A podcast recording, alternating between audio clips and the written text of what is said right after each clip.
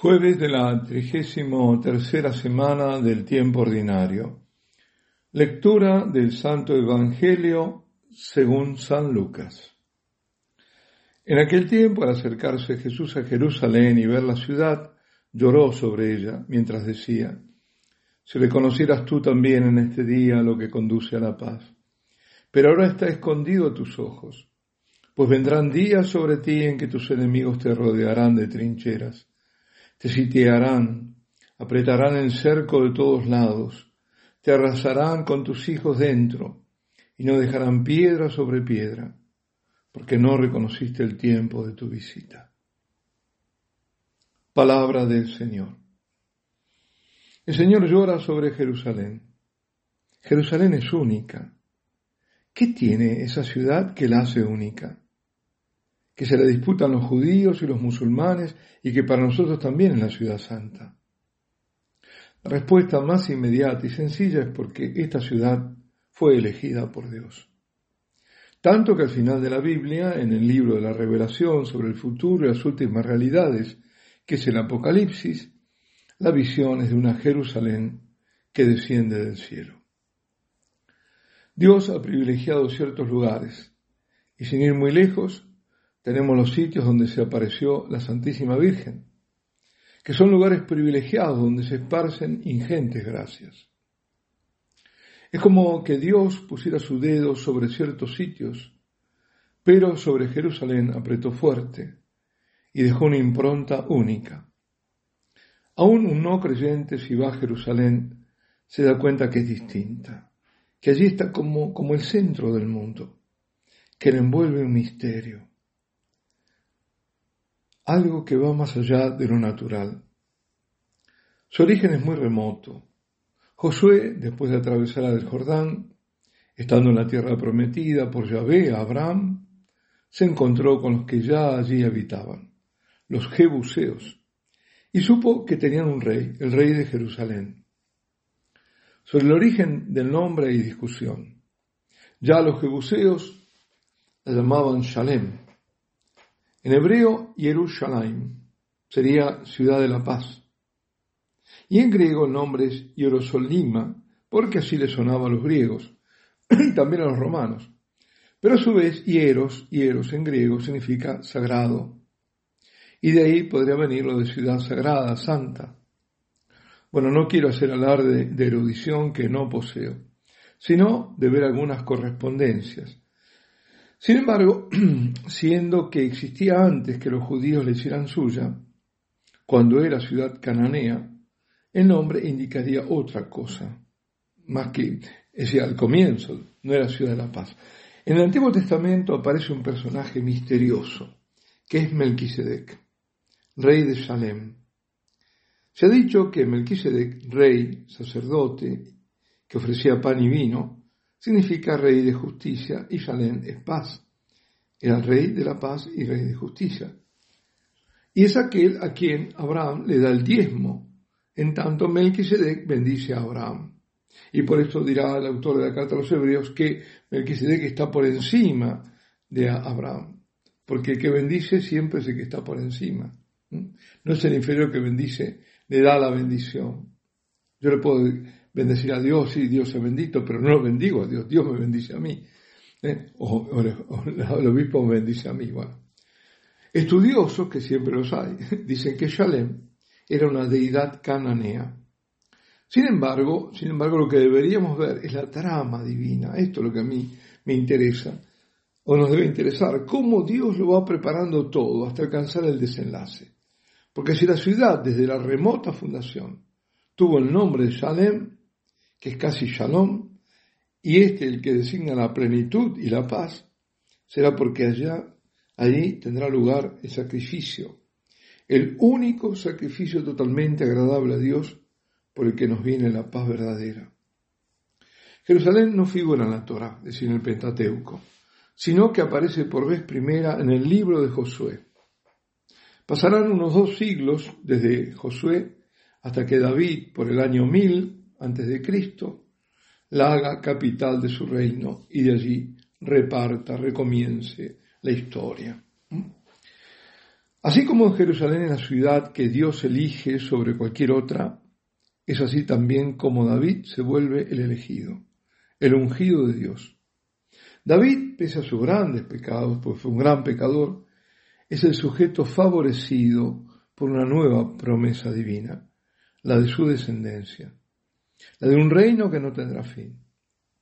De David, hijo de Jesé, el de Belén, es de quien se origina la línea mesiánica. David gozó del favor de Dios y David amaba a Dios, eso sí. El Mesías debía ser de su linaje. Y este rey Mesías, en el pasaje del Evangelio de hoy, estaba por entrar a Jerusalén. Pero, a ver, ¿qué acababa de ocurrir justo antes de Jesús ver la ciudad? Así nos ponemos en, el contexto, ¿no? Él viene montado en un borrico y una muchedumbre se dirige con él a Jerusalén y están acercándose a la ciudad. Todos van a festejar la Pascua judía, que es la última Pascua de Jesús en la tierra, el preludio de su Pascua. Y dice, y dice el, Evangelio, y mientras él iba avanzando, extendían sus mantos por el camino, y cuando se acercaba ya a la bajada del monte de los olivos, la multitud de los discípulos, llenos de alegría, comenzaron a alabar a Dios a grandes voces por todos los milagros que habían visto, diciendo, que los últimos habíamos visto, ¿no? Hubo muchos más, pero eh, el, ciego, el, el saqueo, tantos. Bendito el Rey que viene en nombre del Señor. Paz en el cielo y gloria en las alturas. En la escena evangélica a Jesús lo aclaman. Los pérfidos fariseos intentan impedirlo y le dicen, Maestro, reprende a tus discípulos. Ignoran que ese triunfo tan breve, anunciado por los profetas, estaba en el plan de Dios, para que se supiera que todos reconocían a Jesús como el Mesías, y que si luego lo rechazan, esa instancia de la sinagoga. El manso y humilde Jesús responde esta vez con su autoridad plena de majestad. Os digo que si estos callan, gritarán las piedras. Jesús aclamado por sus discípulos, está por hacer su entrada triunfal en Jerusalén. Una vez más regresa a Jerusalén, es la última. Esa Jerusalén que visitó por vez primera los 33 días de su circuncisión, como estaba prescrito, cuando fueron por él ofrecidas víctimas en, el templo para su rescate, el mismo templo en el que 12 años más tarde decidió quedarse para ocuparse de las cosas del Padre, en lugar de regresar con su madre María y con José a Nazaret. Jesús predicó y predicará aún en el templo de Jerusalén, y dentro de poco habrá de expulsar a los mercaderes. En ese mismo templo al que le profetizó su ruina y cuyo velo, el que velaba la entrada del Santo de los Santos, se rasgará cuando Jesús fuera de la ciudad santa muera en la cruz. Jerusalén no es como otras ciudades de la historia porque es única en un modo que solo Dios conoce. María, la madre de Jesús, habría, habría nacido en Jerusalén y debería ser así. ¿Acaso no era Jerusalén el lugar donde en su templo estaba el arca de la alianza? Pues María es el arca de la nueva alianza. Hay quienes dicen que no, que no nació ahí, pero yo tengo una experiencia personal. Cuando estuve ahí, le había pedido al Señor que fuera mi guía. Y no sé cómo, no sé cómo, desemboqué justamente en ese lugar donde decía que había nacido María, cerca de la, de la piscina esa, de los portales, muy cerca era. Y sigo. Y si por cierto, digo, fue en Jerusalén, donde surgió la traición y el crimen, donde Jesús fue condenado a muerte para morir fuera de la ciudad. También fue en esta ciudad donde tuvieron lugar la última cena y Pentecostés. Todo el culmen de la salvación, representado en el trío pascual, está vinculado directamente a Jerusalén. Y esto es lo que celebramos en cada misa. Pues ahora en esta escena evangélica el Señor llora sobre Jerusalén. San Lucas es el único evangelista que nos cuenta que en medio de la algarabía de todos que lo aclaman, Al divisar a Jerusalén, Jesús se turba y llora. Se lamenta y llora. Si reconocieras tú también en este día lo que conduce a la paz. Pero ahora está escondido a tus ojos. Eres incapaz de ver, de reconocerme que soy tu Señor, tu Salvador, quien verdaderamente te trae la paz.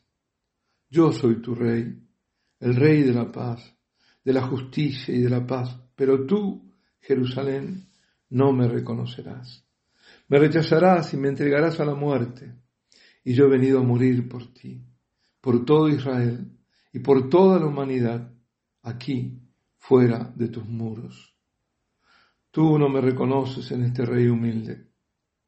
Lloro por lo que te espera. Tú rechazas a tu Dios y mira que vendrán días sobre ti en que tus enemigos te rodearán de trincheras, te sitiarán, apretarán el cerco de todos lados, te arrasarán con tus hijos dentro y no dejarán piedra sobre piedra, porque no reconociste el tiempo cuando fuiste visitada. Y así fue, así fue. Jerusalén y todo el pueblo judío recibieron el peso del castigo, y de aquel magnífico templo solo quedó un muro como testigo de su pérdida, el muro de los lamentos. Si ahora tomamos como imagen de la iglesia la ciudad santa, ¿qué encontramos? ¿Acaso el Señor no se lamenta por, no ya como está el mundo, porque nos dijo que siempre el mundo se opondría, sino cómo está su iglesia? Jesús en la última cena rogó al Padre por sus discípulos y por todos nosotros, los que iríamos de venir y dijo, yo les he dado tu palabra, y el mundo los ha odiado porque no son del mundo, como tampoco yo soy del mundo. Pero ¿qué iglesia puede llamarse tal cuando el mundo la aplaude? Y hace las cosas del mundo, cuando no eleva al mundo, sino que se baja al mundo. ¿Qué iglesia puede ser la que erige en sacramento una inoculación que dicen te salva y que si no te prestas al experimento que quieren hacer contigo y que parte para su producción y control de un abyecto crimen, no tienes amor. También nosotros nos lamentamos de dolor por nuestra iglesia, mientras nos sentimos bajo la protección de la poderosísima oración del Hijo de Dios a su Padre, que le pide, no ruego que los retires del mundo, sino que los guardes del maligno, no son del mundo, como tampoco yo soy del mundo. No somos del mundo. La iglesia de Cristo no es del mundo, ni hace pactos con el mundo. Alabado sea Jesucristo. Y la bendición de Dios Todopoderoso, Padre, Hijo y Espíritu Santo, descienda sobre vosotros y permanezca para siempre.